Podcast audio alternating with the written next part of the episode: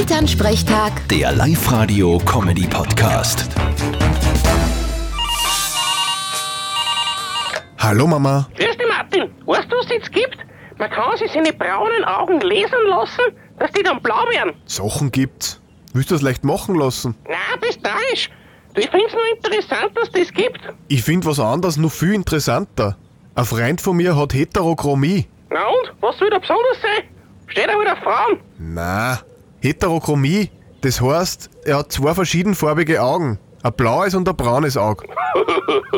Oh, wir sind früher auch öfter vom Zeltfest mit einem blauen und einem braunen Auge heimgekommen.